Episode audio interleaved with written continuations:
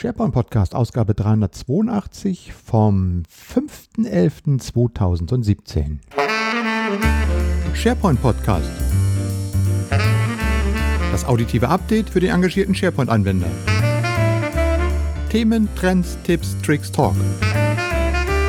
Am Mikrofon Michael Greth. Ja, zuverlässig was jede Woche. Herzlich willkommen zur 382. Ausgabe des SharePoint Podcast. Wie in der letzten Ausgabe versprochen, habe ich hier in dieser Ausgabe für euch die fünf Interviews, die ich auf der Microsoft Partnerkonferenz äh, gemacht habe und die es als Video auf unserem YouTube-Kanal gibt.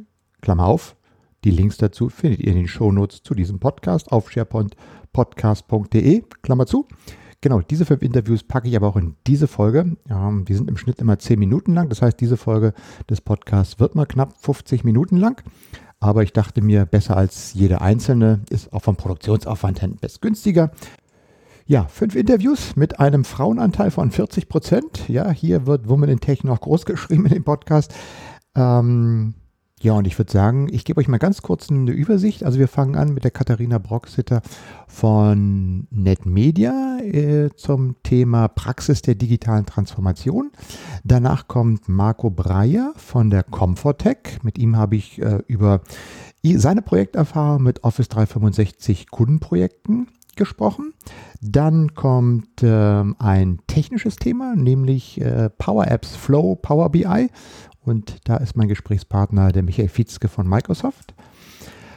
Einen ja, ganz bekannten Microsoftie, nämlich Ragnar Heil, jetzt Ex-Microsoftie, mittlerweile ist nämlich für Metalogics angekommen, habe ich zum Gespräch gehabt und bei ihm ging es natürlich um die Themen Yammer und Teams und last but not least um das Thema modernes Lernen mithilfe einer Applikation, die sich Smarter Pass nennt.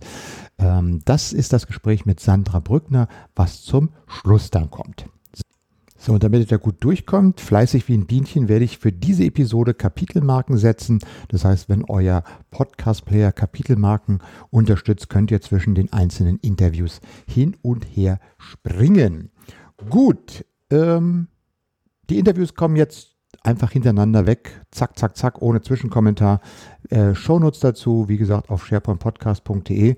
Und ähm, ich verabschiede mich jetzt an der Stelle schon mal und wünsche euch spannende Unterhaltung bei unseren Interviews von der DPK 2017.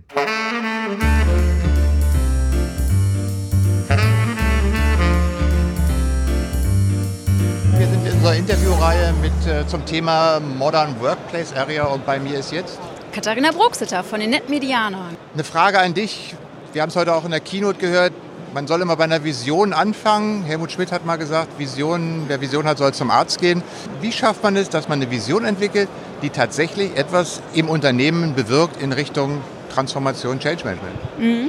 Also wir Medianer haben da so einen Ansatz entwickelt. Wir nennen es immer die Dreifaltigkeit so ein bisschen. Also quasi immer die Komponente Business, People und Technology ähm, zu berücksichtigen und dafür jeweils eine Vision zu entwickeln. Das kann auf Geschäftsführerebene auch eher auf einer etwas höheren Flugebene sein, sollte aber, sobald es an die Mitarbeiter rausgeht, eher in Form eines super pragmatischen Leitbildes sein. Also wirklich mit einem klaren Statement, wo soll die Reise in den nächsten drei, vier Jahren vielleicht hingehen, ähm, wo soll es sich hinentwickeln? Geht es gerade nur um einen kulturellen Wandel? Geht es vielleicht auch um einen Mindshift? Ähm, Geht es darum, eine agile Organisation zu schaffen?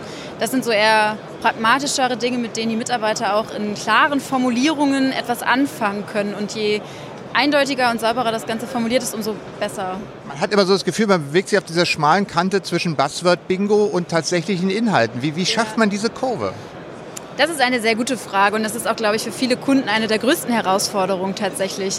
Es ist ziemlich wichtig, zum Anfang ein ganz klar umrissenes Bild zu haben, wohin man sich gerade in der digitalen Transformation hinbewegen möchte. Ist es der Digital Workspace oder geht es eher um eine Business Process Digitalisierung? Worum geht es eigentlich? Also der Kern muss ziemlich klar formuliert sein, ähm, sodass man auch eine Chance hat, anschließend das Leitbild für die Mitarbeiter ziemlich pragmatisch mit klar formulierten Schritten auch ähm, ja, eigentlich zu übersetzen. Es geht eigentlich um eine Übersetzung einer Metavision in etwas pragmatisch operationalisierbares. Und das wiederum muss mit ziemlich klaren Meilensteinen auch belegt sein. Also zum ersten Schritt wollen wir vielleicht nur anfangen, uns zu vernetzen. Das könnte so der erste Schritt sein. Der zweite Schritt könnte sein, dann auch digital zu kollaborieren, um am Ende letzten Endes vielleicht auch eine digital agile Company zu werden. Das ist so ein ganz typischer Werdegang letzten Endes, den wir häufig bei Kunden erleben und womit sich auch die Mitarbeiter echt wohlfühlen, weil es irgendwo schaffbar scheint, auch jeder einzelne Schritt. Hat man heute überhaupt noch die Zeit dazu, diese ganzen Schritte dann auch ausgiebig zu gehen? Wir leben doch in einer Zeit, wo sich im Grunde genommen alles jeden Tag ändert. Und äh, ja. wie, wie, kommt ihr damit klar? Ich muss ja ganz ehrlich sagen, unsere Kunden wollen ganz häufig tatsächlich solche Digital Workspace-Projekte oder Workplace-Projekte, was unser Kerngeschäft ist, ja innerhalb von sechs Monaten ein MVP da irgendwie stehen haben. Es muss alles schnell, schnell, schnell und wir binden auch die Mitarbeiter nur minimal ein. Ähm, was unsere Aufgabe eigentlich an der Stelle als NetMedia ist, ähm, zu überzeugen, dass äh, wenn ihr es jetzt nicht schafft, diese Reise klar zu formulieren, dann bekommt ihr vielleicht nur 20 Prozent, also diese Digital total bereiten Menschen bekommt ihr mit und den Rest eurer Organisation hängt ihr ab. Und das kann eigentlich im Interesse eines keinen Unternehmens sein, die Hälfte oder mehr als die Hälfte seiner Mitarbeiter zu verlieren. Und deshalb, äh, das ist auch viel Überzeugungsarbeit von unserer Seite aus, so ein bisschen der Bremsklotz manchmal am Bein eines sehr nach vorwärts preschenden Projektes zu sein. Ähm, aber es klappt tatsächlich Schritt für Schritt. Und ähm, ich glaube, es ist auch wichtig, dass ein Projektteam ein Verständnis dafür hat, dass nicht jeder Mitarbeiter in seiner Digital Readiness gleich ist. Es gibt. Mitarbeiter, die sind eher sehr zurückhaltend, passiv, haben irgendwo auch Angst vor der neuen Technologie. Es wird immer Mitarbeiter geben, die total euphorisch sind und die gilt es eben rechtzeitig in Piloten, Fokusgruppen auch wirklich produktiv mit einzubinden und die anderen müssen aber eben Schritt für Schritt überzeugt werden und gerade für solche Mitarbeiter ist es super essentiell, diese Reise auch formuliert zu haben. In den Unternehmen trefft ihr auf die unterschiedlichsten Mitarbeiterstrukturen, Charaktere, Verhältnisse. Wie findet man so den, den Einstieg als Berater, äh, um wirklich mit den Kunden tatsächlich was zu bewegen? Das muss ja bei jedem Kunden irgendwie was anderes sein.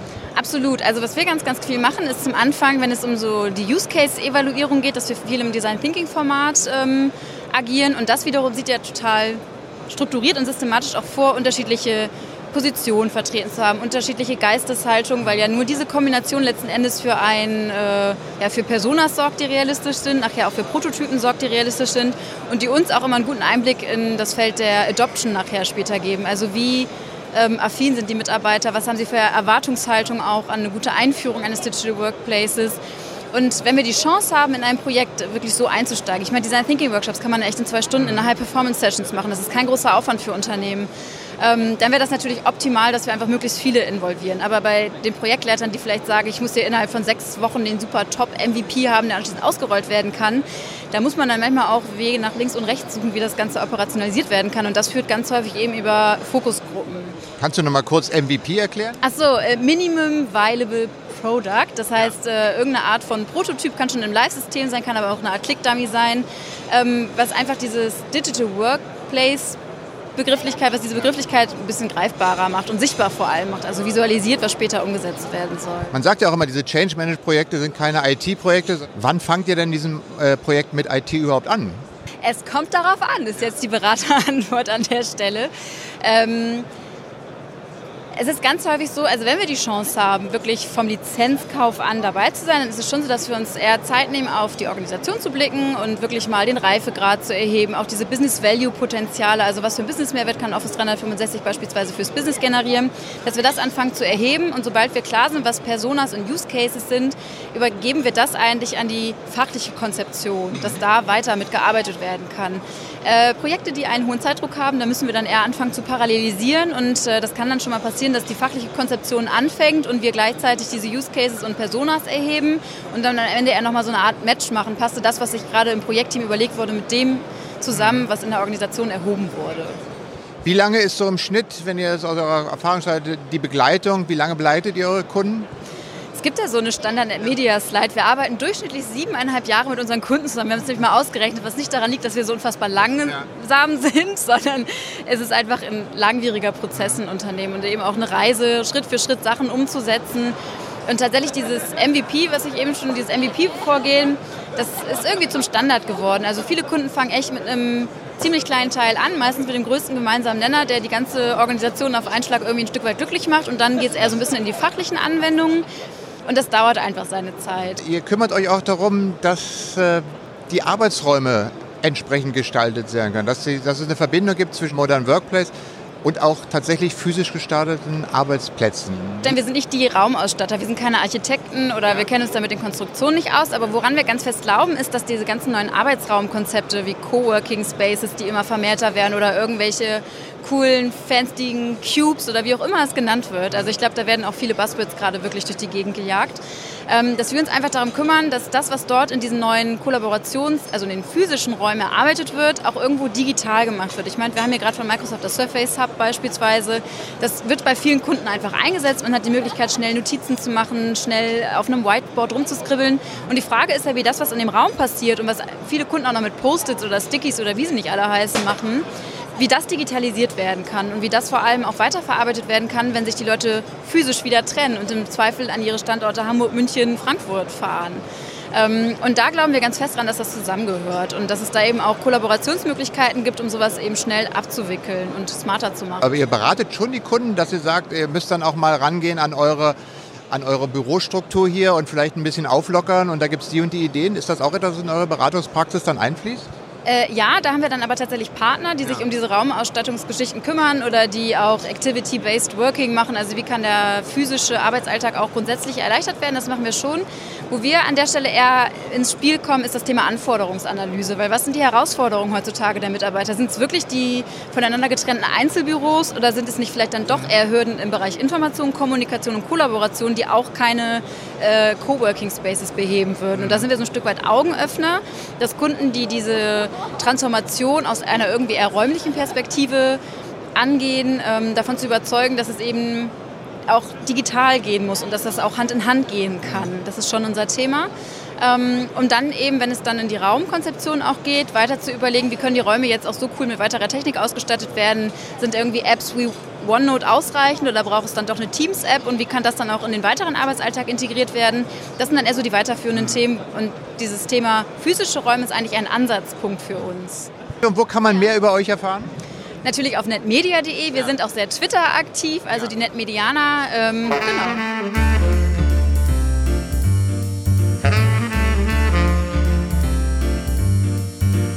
Unsere Interviewreihe setzt sich fort mit der Marco Breyer von der Comfortech GmbH. Hallo Marco, ja Marco, wir kennen uns auch schon relativ lange. Ja. Wir sind hier in dem Bereich der Modern Workplace Area, der moderne Arbeitsplatz. Ihr als Office 365 Spezialist macht sehr viel dazu. Meine Frage an dich heute mal, was macht bei euren Kunden eigentlich so ein Digital Workplace Projekt erfolgreich? Woran müsst ihr da denken? Was sind eure Ansätze? Damit man aus diesem Begriff Digital Workplace tatsächlich ein gutes, konkretes Projekt macht, was den Kunden mitnimmt auf so einen modernen Workplace. Dass es aber eben auch tatsächlich nicht nur eine Idee ist, sondern eine gelebte Praxis. Ja, ist eine super Frage. Ähm, passt auch sehr gut zu der Frage von der letzten DPK, die du gestellt hast, wie der Partner der Zukunft sich eigentlich verändern muss oder wie er drauf sein muss, was ihn unterscheiden muss eigentlich zu den Jahren vielleicht davor.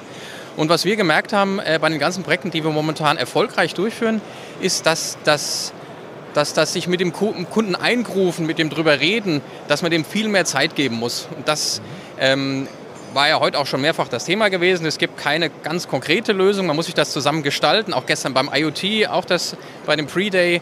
Äh, es gibt kein Set, das ich einfach nutzen kann, konkret für meine Branche, sondern ich muss, es, muss mir die Mühe machen, als, als Partner, als Dienstleister mit dem Kunden wirklich ins Gespräch zu gehen, ausführlich, um herauszukitzeln, herauszufragen, was für ihn eigentlich entscheidend ist. Und da nutzen wir unterschiedlichste Fragen, die man aus, aus dem Design Thinking, woher auch immer kennt, die wir so ein bisschen uns, uns bedienen. Also wir machen kein echtes Design Thinking, wir, wir sagen wir mal, sehen es als eine Art Best Practice an. Und die Frage ist, wenn jetzt Sie, äh, wenn der Kunde jetzt sagen wir mal sagt, wir, wir wollen unbedingt einen modernen Arbeitsplatz haben, Digital Workplace, Modern Workplace, dass er sich nochmal die, selbst die Frage stellt, wenn ich jetzt auf einer grünen Wiese anfangen könnte und nicht die ganzen Probleme hätte, die, ich, die auf mich einprasseln, von wegen, das geht bei uns nicht aus dem und dem Grund, wie würde ich dann reagieren und was würde ich dann tun? Und da muss man auch ein bisschen ähm, hin und her aushalten können. Das, das geht in der Regel ein bis zwei Tage, je nach Größe des Kunden, Größe des Projekts. Und dann lernt man gemeinsam mit dem Kunden auch wieder anders zu sprechen. Ähm, heute war auch, glaube ich, das Thema ähm, der Fehler ja, dass sagen wir mal, in Deutschland Fehler nicht so gern gesehen werden, diese, diese Fehlerkultur, keine machen zu wollen, dass man das ein bisschen aufgibt. Und der Vorteil ist jetzt vielleicht auch, antworte ich schon ganz schön lange, ist, ähm, dass ähm, man sich schlecht auf ganz konkrete Erfahrungen beziehen kann. Man muss einfach was Neues machen, auf einen neuen Weg gehen und dafür sich ein bisschen Zeit lassen. Und da auch gucken, wer sind die Personen im Haus bei so einem Kunden, die auf sowas Lust haben und die gibt es überall. Und dann auf einmal kommt es in einem Flow und dann macht es den Leuten auch Spaß. Also das ist wirklich, das ist ein bisschen so eine Gefühlswelt, aber wenn man die in so ein Set packt, bei uns, wir nennen das dann Innovationsmanagement oder eine Innovationsmanagement-Methode, äh, die natürlich aufgrund von Jahren von Erfahrung kommen, wie man mit gewissen Typen umgeht. Und dann ähm, ist es erstaunlich, wie das dann den Leuten richtig Spaß macht. Und dann kommt man auch plötzlich auch auf ganz konkrete, sind wir wieder bei dem Thema Use Cases mhm. und sagt, okay, äh, so und so kann das bei mir funktionieren. Und ähm, also was bedeutet das für mich, dass eine Fachabteilung oder ein Verantwortlicher oder ein Entscheider sagt, okay, jetzt habe ich verstanden, wo die Reise hingehen könnte und das bedeutet für uns doch das und das und das, ja. Also nicht gleich in die Technik abspringen. Ja, ja also das heißt, ihr versucht erstmal zu verstehen, was der Kunde so, wo, wo, wo ihr ihn abholen könnt. Ja. Dann diskutiert er mit ihm, macht mal dieses grüne Wiese-Spiel, guckt ja. mal, was so idealerweise Möglichkeit wäre. Baut ihr dann einen, einen richtigen Plan mit ihm oder macht er so, so einen Ablaufplan oder eine Strategie, wie ihr was umsetzen müsst? Und wie kommt ihr dann tatsächlich dazu, dass das nicht irgendwie dann in einem hübsch gestalteten Papier versandet, sondern tatsächlich auch in die Praxis umgesetzt wird? Weil das ist ja, glaube ich, immer der, der schwierige Punkt, dass man sich vieles ausdenken kann. Ja. Aber wenn es dann darum geht, es tatsächlich in den Alltag umzusetzen, dann wird es schwierig. Ja. Ähm, auch nichts wirklich Neues, aber ich glaube, das wird auch immer wichtiger ist, dass man den, den Nutzer, um den es am Ende geht, wirklich in den Mittelpunkt stellt. Also wenn man noch in dieser Phase ist, wo man sich überlegt, wo will das Unternehmen eigentlich hin, was wollen die eigentlich eindeutig verbessern? Und wenn man das in den Mittelpunkt drückt und ähm, über den Punkt der, wir machen uns jetzt mal Gedanken darüber, was könnte man dann alles machen? Und man erzählt von Kundenprojekten, von Beispielen, von Möglichkeiten, sich wie gesagt ganz konkret die Frage stellt, was bedeutet das für uns? Und dann gleich nachdem er die Anforderungen möglichst genau spezifiziert hat, natürlich jetzt kein Lastenheft und kein Pflichtenheft, das, das bei weitem nicht, und dann gleich in einem Art von Lab oder in einer Projektsimulation, Clickdummy, was auch immer, das echt ähm, aufbaut und dann mit einem Kernteam sozusagen, ob man die jetzt Influencer nennt oder Multiplikatoren, dann live sowas umzubauen, sodass die, oder um, aufzubauen, sodass die einen gewissen ein, ein, ähm, Wissensvorsprung haben und das dann in das Unternehmen reinstrahlt. Sodass ich eine Mischung habe aus, ich sehe immer, wo wir gerade stehen, sagen wir, eine ganz vereinfachte Form von einem, von einem Lastenheft vielleicht. Und dann wird das Ganze auch immer greifbar. Wieder für andere Abteilungen, für den Entscheider, für den Geschäftsführer, wen auch immer. Sodass das immer einen praxisnahen Bezug hat. Was, was nutzt ihr da für Tools beispielsweise, um diesen, diesen Prozess zu dokumentieren, zu begleiten, zu überprüfen? Nutzt ihr da, weiß ich was, Planner oder, oder Project oder was äh, gibt es da ein gutes Mittel, mit dem man das unterstützen kann. Ja, auch ein wichtiges Thema. Auch ein wichtiges Thema für die ganzen Partner. Heute hat ja selbst äh, Microsoft gesagt, sie müssen selbst konsequent die ganzen Tools mhm. flächendeckend nutzen. Microsoft erfindet sich komplett neu. Und auch die haben da entsprechenden Change durchzuführen. Und bei uns ist es ja so, in der Konstellation, wir sind zwar schon lange im Geschäft, ähm, aber sagen wir mal, du hast ja den Titel erfunden, Startup mit Tradition. Und da ist für uns auch klar gewesen, dass wir komplett in dieser Welt schon arbeiten, also nutzen nahezu alle 365 Tools, je nach Bedarf. Und die reizen wir dann entsprechend noch aus. Also Planner ist ein super, äh, super, super Tool. Teams selbstverständlich auch. Da muss man sich überlegen, wie nutzt man Teams dann für, für welche Art der Zusammenarbeit, jetzt eben vielleicht auch extern mit dem Kunden. Im Backend habe ich dann mein SharePoint äh, und wir, wir verbinden die dann, die, die, die entsprechenden Office 365 Tools, je nach dem Kundenbedarf. Wir haben ein klares Set, das uns da ermöglicht, in alle Richtungen zu gehen, wollen aber wenig oder am besten gar keine weiteren Tools verwenden, sondern eher die Frage ist, wie machen wir das Ganze und wie kommunizieren wir, sodass wir nicht nur intern super aufgestellt sind, sondern dass der Kunde auch möglichst jederzeit sehen kann, okay, so weit sind wir und da stehen wir und da wollen wir in den nächsten ein, zwei Wochen hin. Ja. Ich denke mir für euch als Partner, wenn Kunden sich mit Office 365 beschäftigt haben, wird auch oft die Frage kommen, wann nutze ich denn was? Äh, weil es gibt ja so viele Tools mittlerweile, die sich teilweise überlappen. Auf der Ignite hat man jetzt diese Folie, ich weiß nicht, ob Sie es auch schon ja. gesehen haben, mit dem inneren und äußeren Kreis vorgestellt. Genau. Äh, wie weit findest denn du die, diese Folie hilfreich für sowas? Ich finde die Folie nicht schlecht. Die Folie ist natürlich schon sehr limitiert. Ähm, es gibt ja, ShareGuide ist der Klassiker, die machen sehr schöne Folien, die sind natürlich sehr umfangreich, sehr technisch, da kommen die her.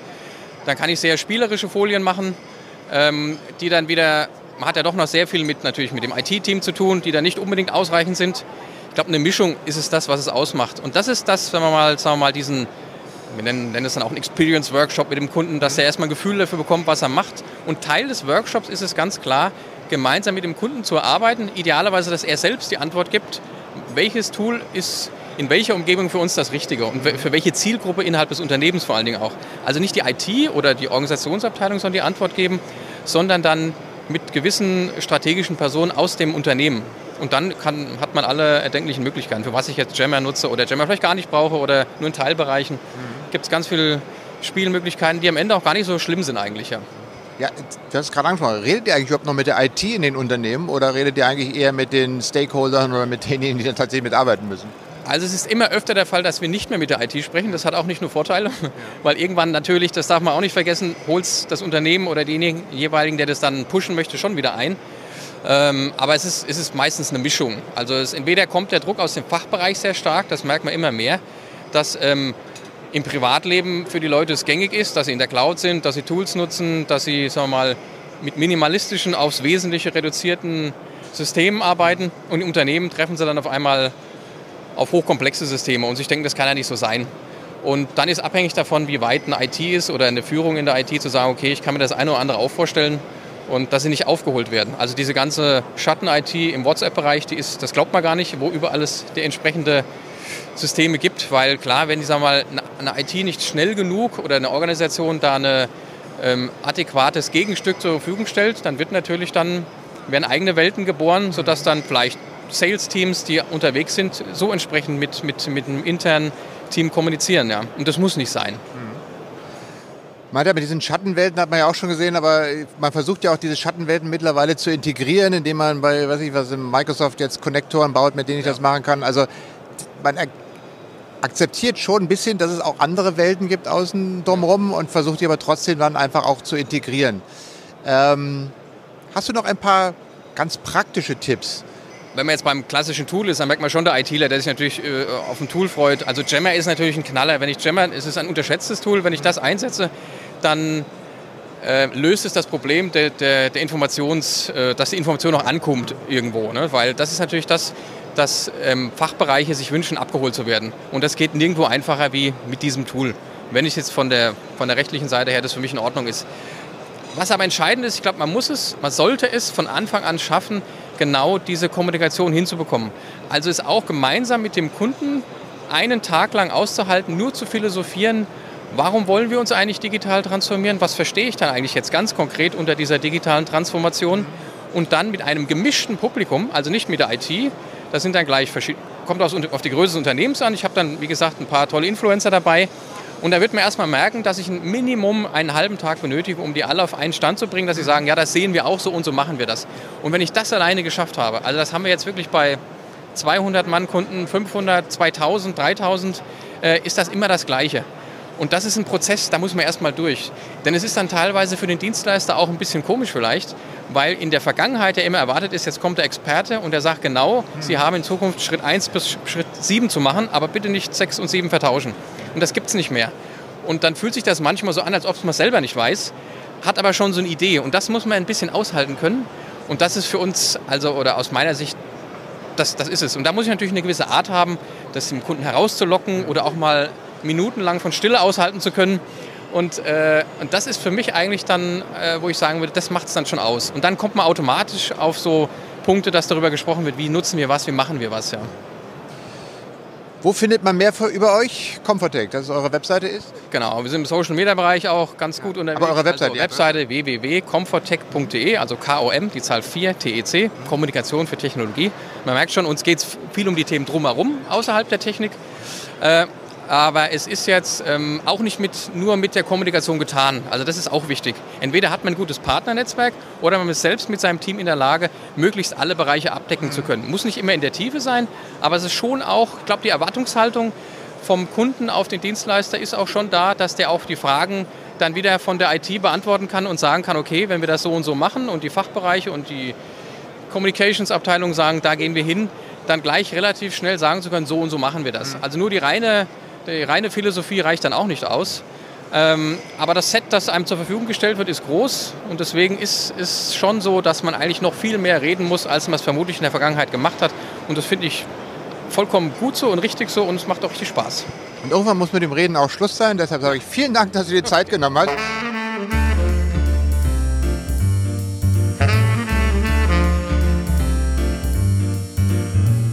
Und ich habe meinen nächsten Gesprächspartner dabei und der ist Michael Fietzke, Power BI TSP oder Business Platform TSP bei Microsoft. Genau. Äh, genau, und wir wollen uns heute mal unterhalten über ich als alter SharePoint-Designer-Mensch, der früher gerne an seinem SharePoint ohne Programmierkenntnisse rumgebastelt hat, wo einen dann die IT-Admins auf den Finger gehauen hat, alles klar. Äh, da gab es ja lange Zeit nichts mehr, aber jetzt gibt es ja die Microsoft Business Plattform mit den Komponenten Power Apps, Flow und Power BI. Kannst du uns ein bisschen was dazu sagen? Ist ja so dein Steckenpferd. Also du hast wahrscheinlich auch noch Infopass gemacht oder so? Ja. Aha, da gibt es ja noch ganz Menge Infopass-Formen. Und in Microsoft hat sich sehr lange ja bedeckt gehalten. Was wird sich da weiterentwickeln? Was wird da passieren?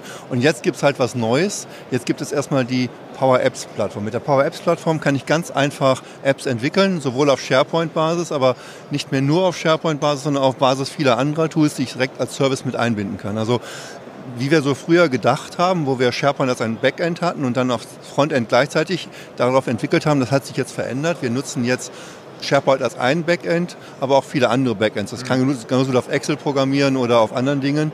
Und mit Power Apps kann ich sehr einfach meine Applikationen, Formulare gestalten und vor allen Dingen ganz, ganz schnell auf ein Handy oder auf irgendwas bringen, indem ich nämlich das App-in-App-Konzept verwende und dann das Ganze sofort dort ausführe. Das wollte ich gerade sagen. Das ist ja auch etwas, was, was da so faszinierend ist. Wenn ich mit Power Apps was baue, dann läuft es im Browser, es läuft im SharePoint, es läuft in der mobilen App. Ich habe es mhm. praktisch, ich baue es einmal und ist aber sofort überall, überall verfügbar. verfügbar. Genau, das ist die Sache. Ich bin jetzt bei einem Kunden gewesen, habe das Ganze so gezeigt. Ich habe eine SharePoint-Liste gebaut, haben wir alle schon mal gemacht. Habe drei Attribute da reingeschoben in die SharePoint-Liste. Und dann gibt es jetzt im Office 365 diesen neuen Button Generate Power App. Und dann generiert er ja die Power App und die kann ich sofort, wenn ich auf dem Phone aus dem Store meine Power App installiert habe, kann ich diese App ja sofort aufrufen und auf dem Phone ausführen. Und der Kunde brach in dem Moment ein schallendes Gelächter aus, als er das gesehen hatte. Und dann habe ich den Kunden gefragt, warum bist du jetzt ein schallendes Gelächter ausgebrochen? Ja, Sie wollen nicht wissen, wie viel wir gerade einem Dienstleister genau dafür bezahlt haben, für das, was Sie gerade hier gemacht haben. Ja, das heißt also, es geht mit einer Geschwindigkeit, die wir so gar nicht kennen, dass man ganz schnell Apps auf ein Phone bringen kann, ohne was zu entwickeln, ohne was durch den Store zu bringen. Das funktioniert sehr, sehr gut. Aber das ist nur ein Tool davon. Das Power App ist halt die Plattform, um neue Apps zu entwickeln. Und Power Apps, wie gesagt, die Plattform und sie hat ja zwei weitere Komponenten. Das eine ist Forms, mit dem ich die Formulare bauen kann, sozusagen so ein bisschen. Aber kannst du mir gleich noch ein bisschen genauer erklären. Und das andere ist Flow, mit dem ich da auch noch die Workflows einbinde. Ja. Also das Thema Forms, es gibt ja diesen anderen Service, der heißt forms.office.com. Mhm. Der gilt für einfache Formulare, die ich schnell bauen kann, die jeder Anwender bauen kann. Das kann also jeder machen. Das ist ganz, ganz einfach. Forms basiert auf Power Apps zum Beispiel. Das mhm. heißt, es ist ein einfacher Dienst auf Power Apps, den es für den normalen Endanwender gibt. Und erst wenn der Endanwender damit an Grenzen stößt, dann muss er auf Power Apps umsteigen, weil er dann noch einfacher weiterentwickeln kann. Also Forms für einfachste Endanwender, um schnelle Formulare zu bauen. Und dann, um die Daten weiter zu transportieren, dafür ist halt der Flow-Service gebaut, um dann Daten entsprechend auch zu transportieren, einzusammeln oder dass ich dann E-Mails bekomme oder ähnliche Dinge oder die Daten auch in andere Systeme zu übertragen. Das kann ich halt mit Flow machen, wo ich dann auch alle möglichen Systeme andocken kann. Bei Flow kriege ich immer wieder vom Kunden die Frage, wer darf das denn beim Unternehmen? Also wer ist dafür hat die Berechtigung, das zu tun. Und da muss ich schon sagen, Microsoft denkt, das kann jeder tun, weil der Flow-Service ist auch für alle Kunden, die einen Microsoft-Account haben, kostenlos im Netz verfügbar. Das heißt, jeder, der einen Microsoft-Account hat, kann auch Flows bauen dazu.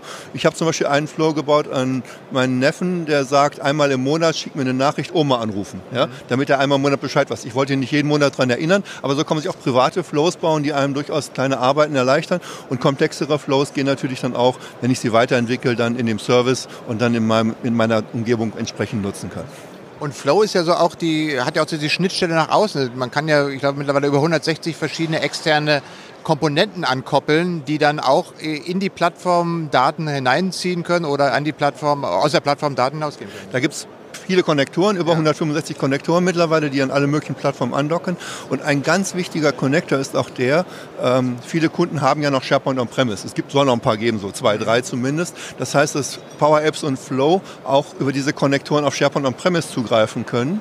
Das heißt, das habe ich die App und kann dann auf SharePoint on-premise, meine Daten werden weiter on-premise gespeichert und nur das Ausführen der Daten passiert dann praktisch in der Cloud. Mhm. Also das Befüllen der Systeme oder Workflows oder ähnliche Sachen dahinter. Ich habe ja, ich weiß nicht, ob es sogar die General Session von Jeff Tieper auf der Ignite war, wo er vorgestellt hat, dass eigentlich Flow in Zukunft auch diesen generischen Genehmigungsworkflow quasi in SharePoint ablösen wird. Ja. Dafür wird es generische Flows geben in SharePoint, die das entsprechend unterstützen. Diese Flows werden kommen.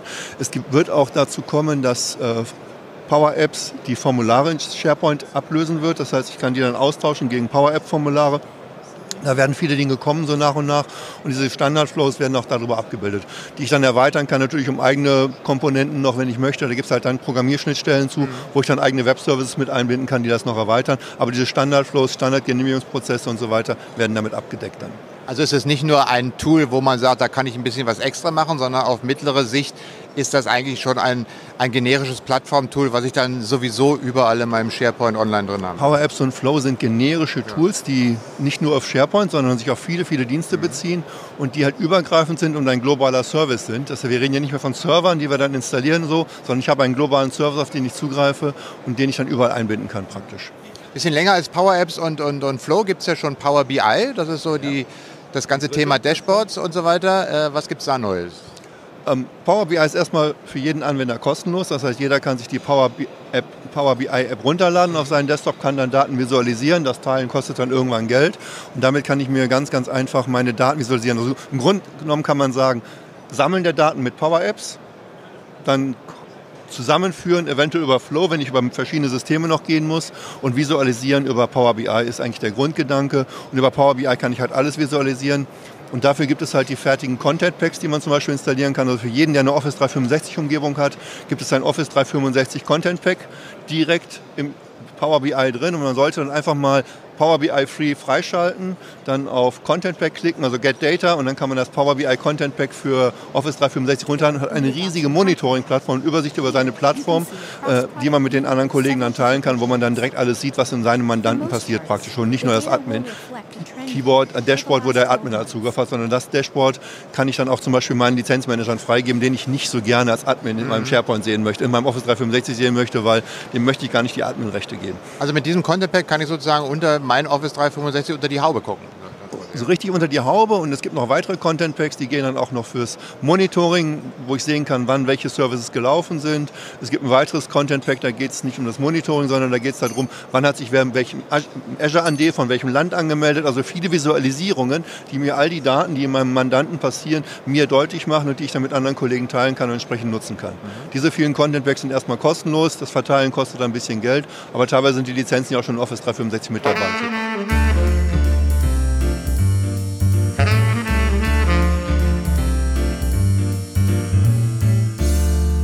Weiter bei unserer kleinen Interviewreihe und äh, jetzt begrüße ich bei mir Ragnar Heil. Fast ex-Microsoft, kann man jetzt sagen. Ja, wir sind noch sechs Tage davon entfernt.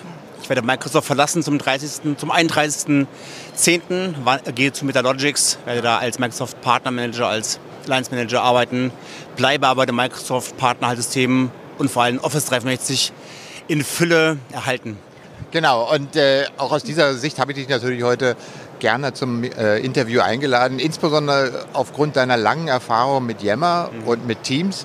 Äh, das ist ja immer noch ein großes Thema immer, wann nutze ich was. Auf der Ignite gab es ja jetzt diese wunderschöne Folie, die uns vorgestellt worden mit dem Inneren und Äußeren. Kannst du uns das ganze Konzept noch mal erklären? Weil ich fand es sehr eingängig, mhm. aber vielleicht aus deiner Sicht heraus ähm, kannst du dieses Konzept noch mal erklären.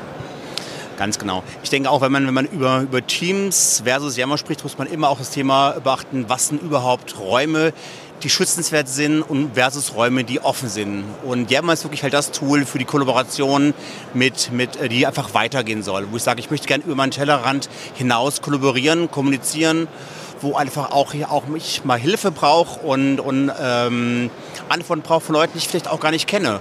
Wo ich quasi Kollaboration machen möchte mit Leuten, die nicht in meinem Team drin sind das, dafür steht, steht Yammer quasi.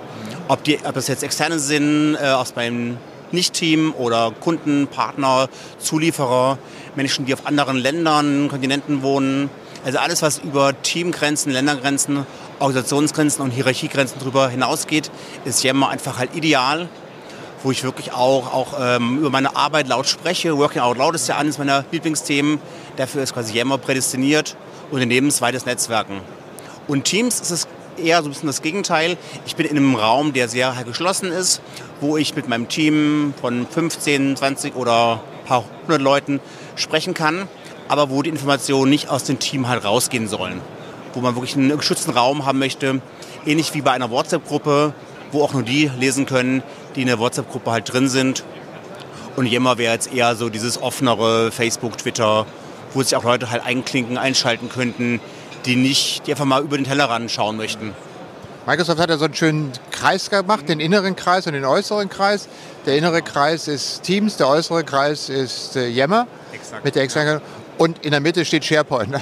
Als alten SharePoint-Menschen freut sich das. dass Genau, und das, und, das, und das Schöne ist quasi, quasi wir, wir, wir sprachen ja immer, immer davon vor drei, vier Jahren, dass Yammer quasi die Vision hat, die Social-Schicht zu werden in Office 365 und so ist quasi jetzt auch SharePoint die Dokumentenschicht geworden.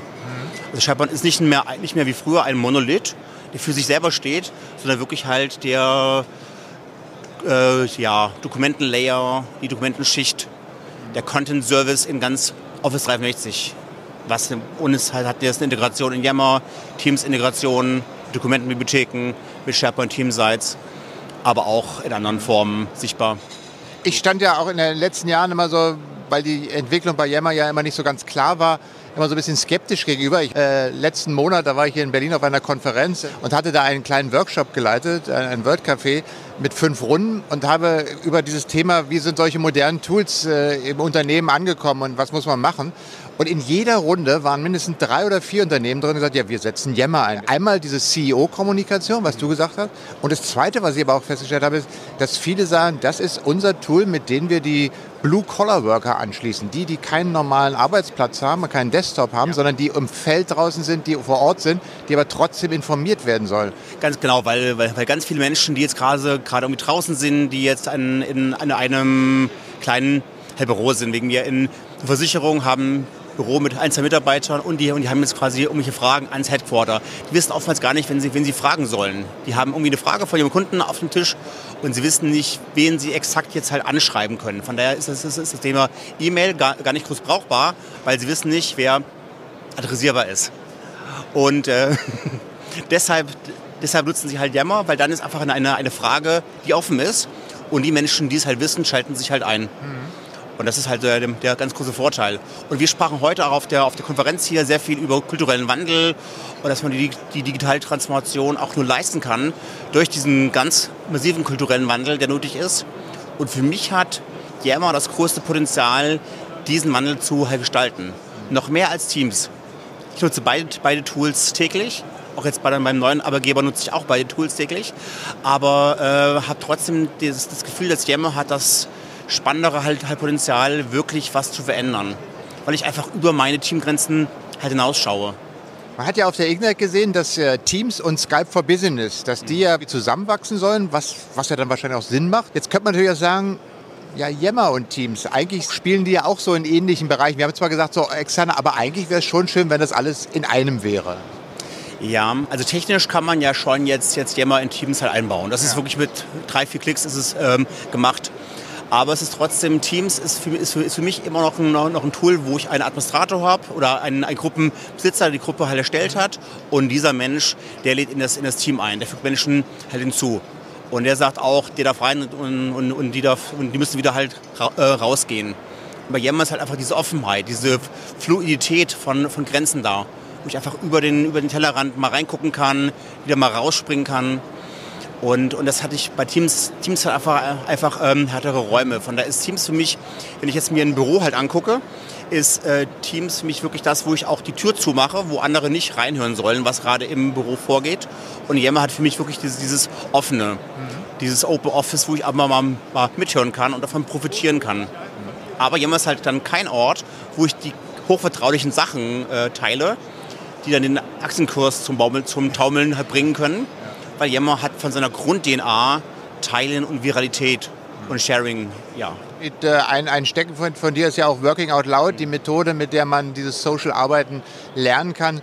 Ähm, sind dir denn während deiner langen Praxis ähm, Working Out Loud Circle aufgefallen, die intensiv auch mit Yammer und Teams arbeiten? Also der, der, der, das beste Beispiel ist natürlich Microsoft. Microsoft ist der, ist der größte weltweite Nutzer von, von Yammer. Und wir machen auch halt Working Out Loud weltweit. Äh, das heißt für mich wirklich auch, dass ich, dass ich wenn ich, wenn ich Yammer halt nutze, mache ich nicht nur Yammer mit meinen ähm, Kollegen oder halt Ex-Kollegen in Deutschland, sondern wirklich halt über die Ländergrenzen, Teamgrenzen, Hierarchiegrenzen, Kontinentgrenzen, Sprachgrenzen auch. Ich kann halt auch mit, auch mit Yammer in China halt nachlesen, mhm. weil ich einfach den Microsoft Translate drin habe. Und äh, andere Beispiele habe ich jetzt in meinem Buch halt, halt rausgebracht, ist die Telefonica in, in Spanien Die nutzt Yammer äh, zum Beispiel, um, um, um ganz große äh, Top-Management-Meetings zu, äh, um Top-Management, mit dem Top-Management ein, ein globales, ähm, globale Konferenz vorzubereiten. Und im Buch geht es darum, wie halt äh, die Telefonica halt weltweit Yammer halt einsetzt. Erstmal in diesem Use Case äh, halt Planung von Konferenzen, mhm. wo das, das Top-Management mit Yammer halt Konferenz plant. Aber dann gibt es noch, noch weitere Phasen, wo man dann Yammer in die, in die Breite halt ausgerollt hat für die äh, Telefonica. Dann haben wir noch, noch, noch, vielleicht ein paar, ein paar weitere Kunden. Working Out Loud mit Yammer nutzt die ähm, Deutsche Post. Ja. DHL ist also eines der, der größeren Kunden. Ja, also ähm, vielen Dank für, für, für dieses Statement, auch nochmal deine Erfahrung, die da mitzuteilen hast und vor allen Dingen dir dann viel Erfolg äh, in deiner neuen Position bei Metalogics. Das wird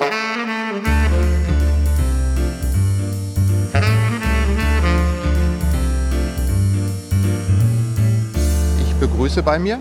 Die Sandra Brückner von der Pokeshot GmbH. Um, ähm, aber ihr habt äh, einen anderen äh, Begriff. Genau, wir ne? haben einen anderen Begriff, das nennt sich Smarter Path. Ja.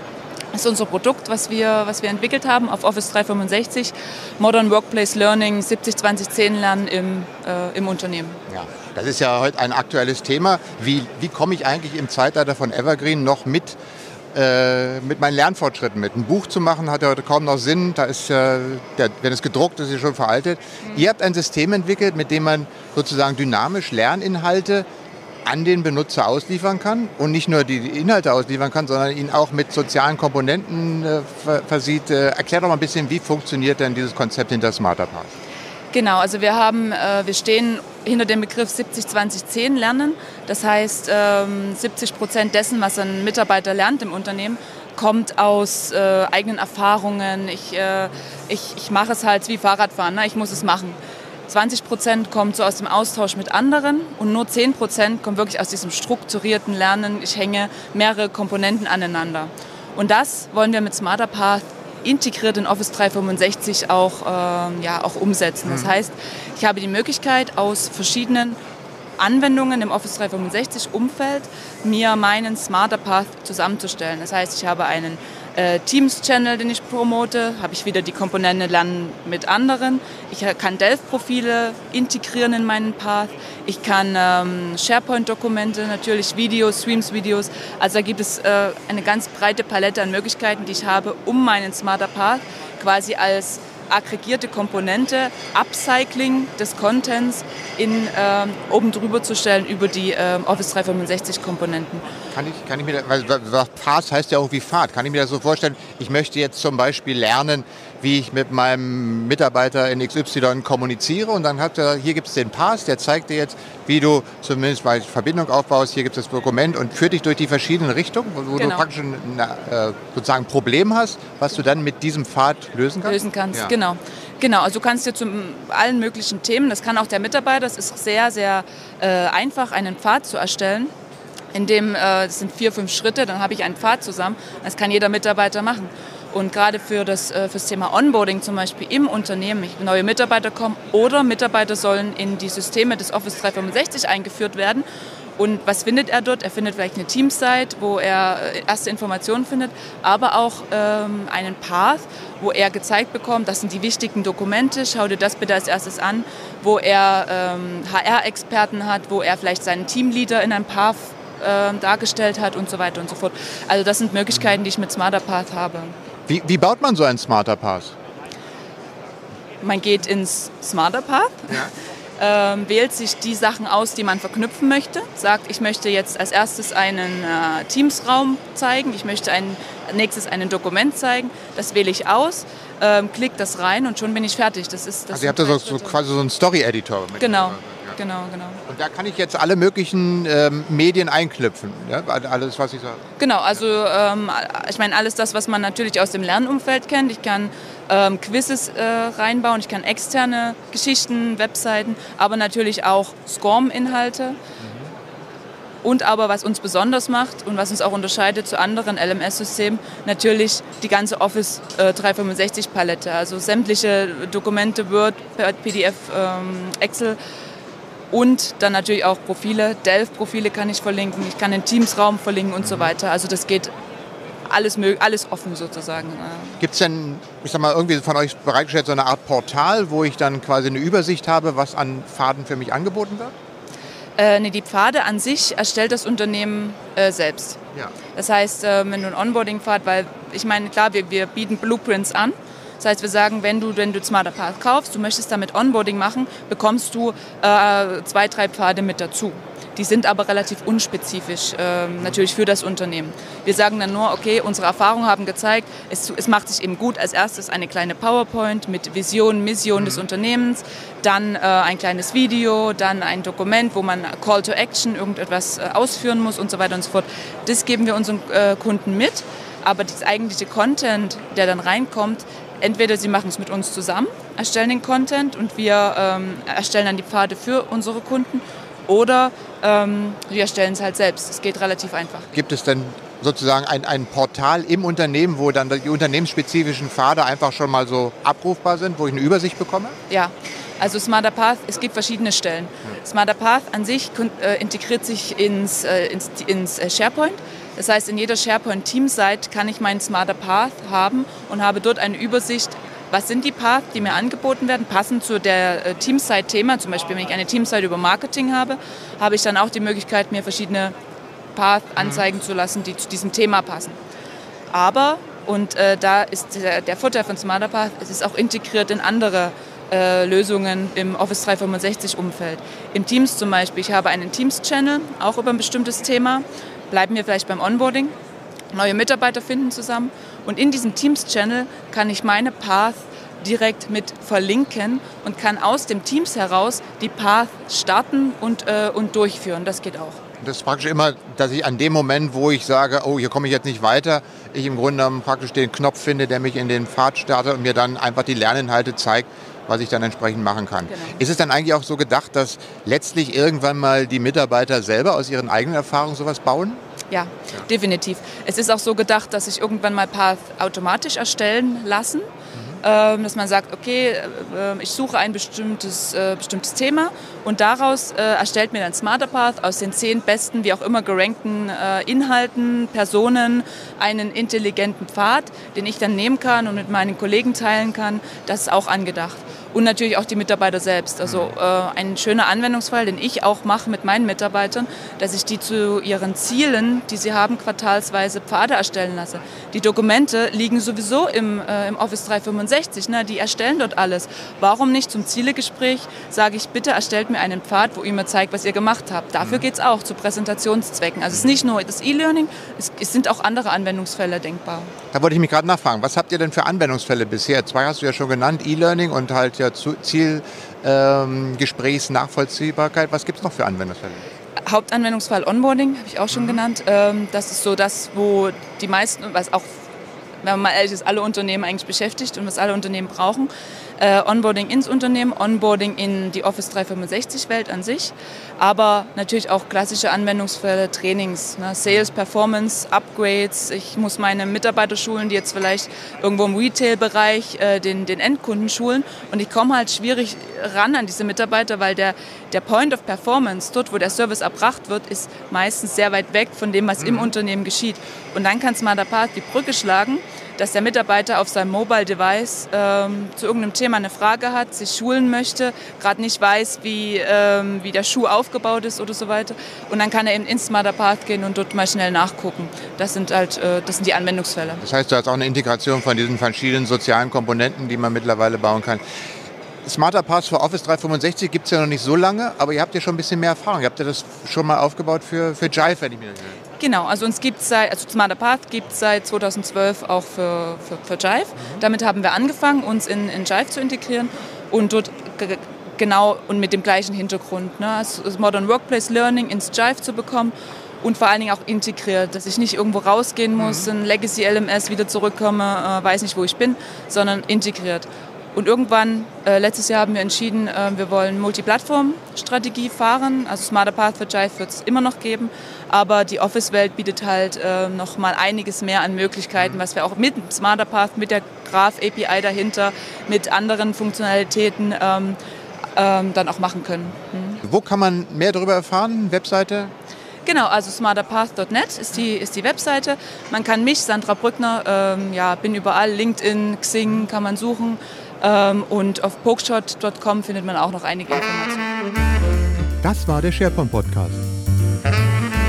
Das auditive Update für den engagierten SharePoint-Anwender. Feedback und Kommentare bitte auf sharepointpodcast.de.